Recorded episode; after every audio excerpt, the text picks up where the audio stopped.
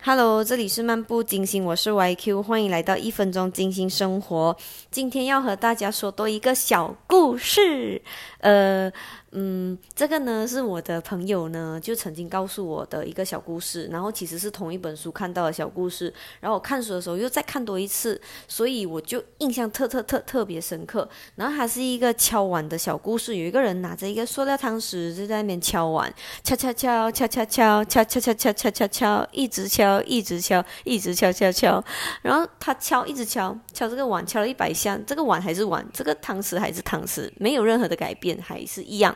当他在敲敲第一百零二下的时候，这个碗就裂了，诶，它就裂了一个缝，诶，发生了变化。然后其实这一个变化，它是发生在他敲的第一百零二下，但是不是因为他敲的这第一百零二下，哦是因为他前面敲了的一百零一下，才导致这第一百零二下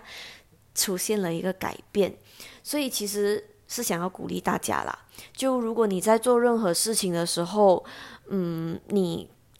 觉得很想做，你觉得你嗯不想放弃，你就去做，因为我们永远都不知道我们是在第几下，可能你的第一百零二下就在前面不远处，所以。我希望，就是如果你在努力着某一件事情的话，我希望你就加油，不要放弃。你可以休息，但是不要放弃。OK，See you，see you，下次见，拜拜。